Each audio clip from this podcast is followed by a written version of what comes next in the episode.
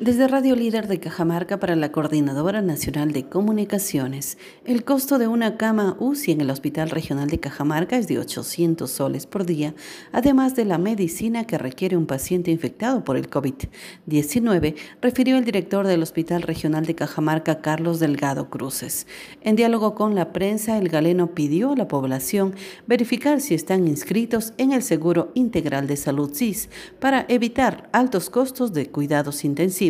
medicamentos y otros servicios del hospital. Carlos Delgado mencionó que el CIS no cuenta con algunos medicamentos, dada la alta demanda que existe en el mercado, indicando que el costo de algunos relajantes se ha disparado de 50 a 250 soles, motivo por el cual los laboratorios prefieren venderlos a las farmacéuticas y no al Estado. Desde Radio Líder de Cajamarca para la Coordinadora Nacional de Comunicaciones, informó Cecilia Machuca.